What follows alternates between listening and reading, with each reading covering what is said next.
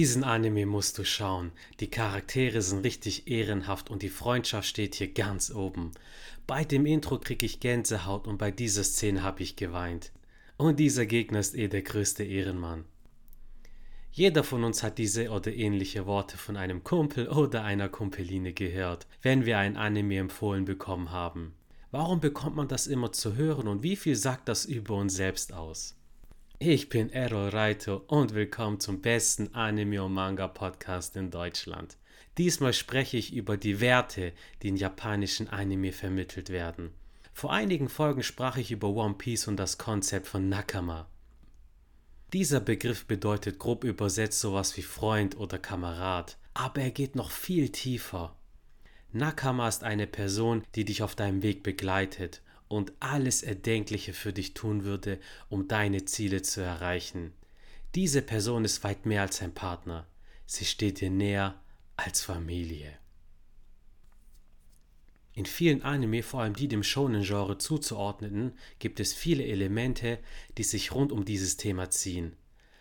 One Piece ist ein Paradebeispiel dafür, aber auch Hunter Hunter, wo der Fokus auf die vier Freunde rund um Gone Freaks liegt und Yu-Gi-Oh!, in dem die tiefe Freundschaft von Yugi und Joey thematisiert wird. Joey heißt im japanischen Original Jonochi. Die Namen teilen sich die Anfangssilbe Jo. Yugi fängt mit der Silbe Yu an. Beide Silben kombiniert ergeben das japanische Wort Yujo, welches übersetzt Freundschaft und Kameradschaft bedeutet. Wenn das mal keine Message in der Metaebene ist. Auch in Naruto geht es oft um Kameradschaft. Nehmen wir da die Hintergrundgeschichte von Hatake Kakashis Vater, Sakumo Hatake, auch der weiße Reißzahn genannt. Er hat während einem Auftrag seine Freunde vor der Mission gestellt, wodurch diese scheiterte, aber seine Freunde gerettet wurden. Eine Schandtat für jeden Ninja. Davor kassierte er Hass und Erniedrigung von den Menschen in Konoha. Sogar seine Freunde, die er gerettet hat, verurteilten ihn für seine Entscheidung. Das trieb ihn in den Selbstmord. Er wusste um die Konsequenzen, entschied sich dennoch für seine Freunde.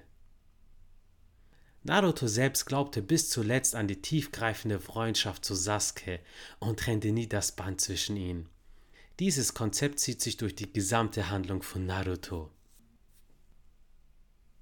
Die Ehre eines Kriegers spielt genauso eine Rolle. Beispielsweise als der Shinobi Hanzo der Salamander gegen den Samurai Mihune kämpft. Hanzo gesteht seine Niederlage ein und vollzieht den rituellen Selbstmord der Samurai, Seppuku. Somit erkennt er Mihune als ebenbürtigen Gegner an. Ihre Feindschaft hat ihnen eine besondere Verbindung gegeben. Eine ähnliche Verbindung wie die Rivalität von Gold Roger und Ruffys Opa Garb in One Piece. Als Roger im Gefängnis sitzt, sagt er sinngemäß zu Garb, dass sie durch ihre jahrelange Feindschaft sowas wie Freunde geworden sind. Roger vertraut Garb sogar so sehr, dass ihm seinen eigenen Sohn zum Beschützen und Großziehen anvertraut. Wir kennen diesen Feuer kämpfenden Sohn. Diesen Impact hat ebenso Ruffys Kampf gegen Katakuri auf Whole Cake Island. Katakuri ist der zweite Sohn von Big Mom und einer wenn nicht sogar der stärkste Kämpfer in ihren Reihen. Ruffy, der durch eine unfaire Aktion verletzt wurde, ist klar im Nachteil. Daraufhin verletzt sich Katakuri gleichermaßen, weil ein Kampf unter ungleichen Bedingungen unehrenhaft wäre. Dem Spott seiner Geschwister und Kameraden ausgesetzt, steht er zu seiner Entscheidung.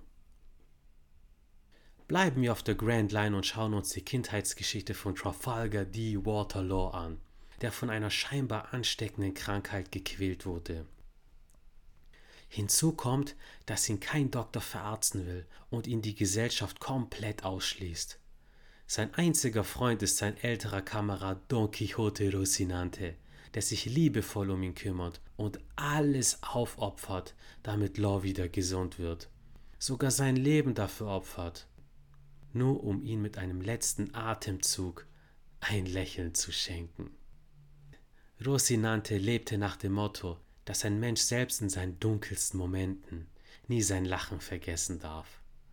Sein Deckname war Corazon, das spanische Wort für Herz. Eben jenes Herz trägt Trafalgar Law als Tattoo auf der Brust und ich seit Jahren am Oberarm.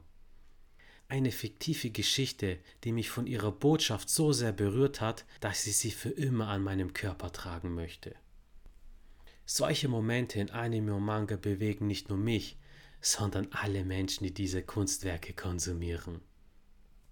Deshalb bekommen wir so oft von Freunden und Bekannten gesagt, diesen und jenen Anime zu schauen, weil sie da etwas gespürt haben, das wir auch fühlen sollen. Uchiha Itachi hat seinen kompletten Clan ausgelöscht und verschonte nur seinen kleinen Bruder Uchiha Sasuke. Wenn man nach den beliebtesten Naruto-Charakteren googelt, dann ist Itachi immer ganz weit oben in den Listen. Auf den ersten Blick ein Widerspruch sondergleichen. Er hat schließlich seine Familie auf dem Gewissen. Aber wenn man allmählich seine Beweggründe durch die fortschreitende Handlung vom Naruto-Anime oder Manga entschlüsselt, dann versteht man ihn immer mehr. Seine Tragik triggert unsere Emotionen, und wenn eine Geschichte es schafft, dass wir etwas fühlen, dann ist sie eine verdammt gut erzählte Geschichte. So verhält es sich auch mit Bösewichten in zahlreichen anderen Anime. Wir sprachen vorhin von Katakuri, der trotz seiner gegnerischen Position einen guten Charakter hat, oder den reinherzigen Don Quixote Rocinante, in Klammern Corazon, der die gleiche Kindheit erlebte wie sein zutiefst bösartiger Bruder Don Quixote do Flamingo. Durch die Methode, wie deren Geschichte erzählt ist, fühlt man mit beiden mit. Ihre Familie wurde von den Menschen in ihrem Umfeld zerstört und Do Flamengo schiebt deshalb den tiefsten Menschenhass. Seine Hintergrundgeschichte entschuldigt nicht seine Taten, sondern beleuchtet sie, wodurch wir ein Bild von einem ausgefeilten, dreidimensionalen Charakter bekommen. Ein Charakter wie Light Yagami aus Death Note. Death Note kennt viele von uns, war er nicht die Einstiegsdroge für viele heutige Anime-Zuschauer. Der, dessen Namens Death Note geschrieben wird, stirbt. Light benutzt dieses Werkzeug, um anfänglich Schwerverbrecher umzubringen. Wir können ihn bis zu einem gewissen Grad verstehen und als Zuschauer bzw. Leser akzeptieren wir seine Handlungen. Doch nach und nach bringt er immer mehr unschuldige Menschen aus Eigennutz um, wodurch unser vermeintlicher Titelheld langsam ein Bösewicht wird, dessen Intelligenz wir bewundern, aber seine Taten verabscheuen. Gerade deswegen ist er nicht nur mein Lieblingscharakter aus Death Note. Wir haben seine Wandlung zum Bösen miterlebt. Eine gegenteilige Entwicklung hat Piccolo aus Dragon Ball gemacht. Anfangs noch die Brut des puren Bösen, der die Erde unterjochen will und gegen unseren Helden Son Goku auf Leben und Tod kämpft. In ihrem ersten Kampf zeigt Son Goku Gnade und lässt Piccolo mit dem Leben davonkommen. Son Gokus Barmherzigkeit zahlt sich Jahre später aus, als sich beide gegen den noch teuflischeren Raditz verbünden. Piccolo zieht Gokus Kind Son Gohan groß, trainiert ihn und wird zu seinem Mentor.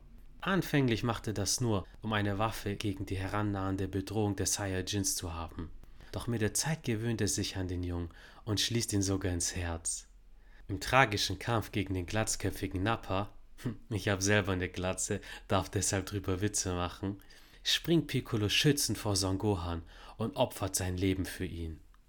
Leute, bitte geht auf YouTube und schaut euch diese Szene an oder lest den Manga dazu wie dieser Moment inszeniert ist, diese ausdrucksvolle Zeichnung mit den Emotionen in Piccolos Gesicht, der kurz vor seinem Ableben Son Gohan dankt, einen Freund in ihn gefunden zu haben, treiben mir immer noch Tränen ins Gesicht. Wir haben Piccolos Wandlung zum Guten miterlebt. Das ist ein Ehrenmann. Anime und Manga vermitteln Werte, die wir auf unser Leben münzen können. Freundschaft, Kameradschaft, Liebe, Ehre und Vergebung sind wunderbare Dinge, um eine Geschichte darüber zu erzählen. Aus diesen Gründen sollte meiner Meinung nach jedes Kind mit Anime aufwachsen. Und für die pädagogisch korrekten Eltern, die nicht wollen, dass ihr kleiner Schützling vor dem Bildschirm aufwächst, gebt ihm ein Manga in die Hand. Das ist ein Buch, dann lernt der kleine Knirps oder die kleine Göre ein bisschen lesen. Was sind eure Anime-Momente, die euch zu Tränen gerührt haben? Und welche positiven Aspekte konntet ihr für euch mitnehmen? Schreibt es mir wie immer unbedingt auf Instagram in die Kommentare unter dem Hashtag Frag die Lampe. Support ist kein Mord, deshalb unterstützt mich gerne mit einer 5-Sterne-Bewertung auf iTunes, damit ihr noch mehr Podcast-Folgen dieser Art bekommt. Geil, dass ihr wieder dabei wart und in diesem Sinne, Banzai!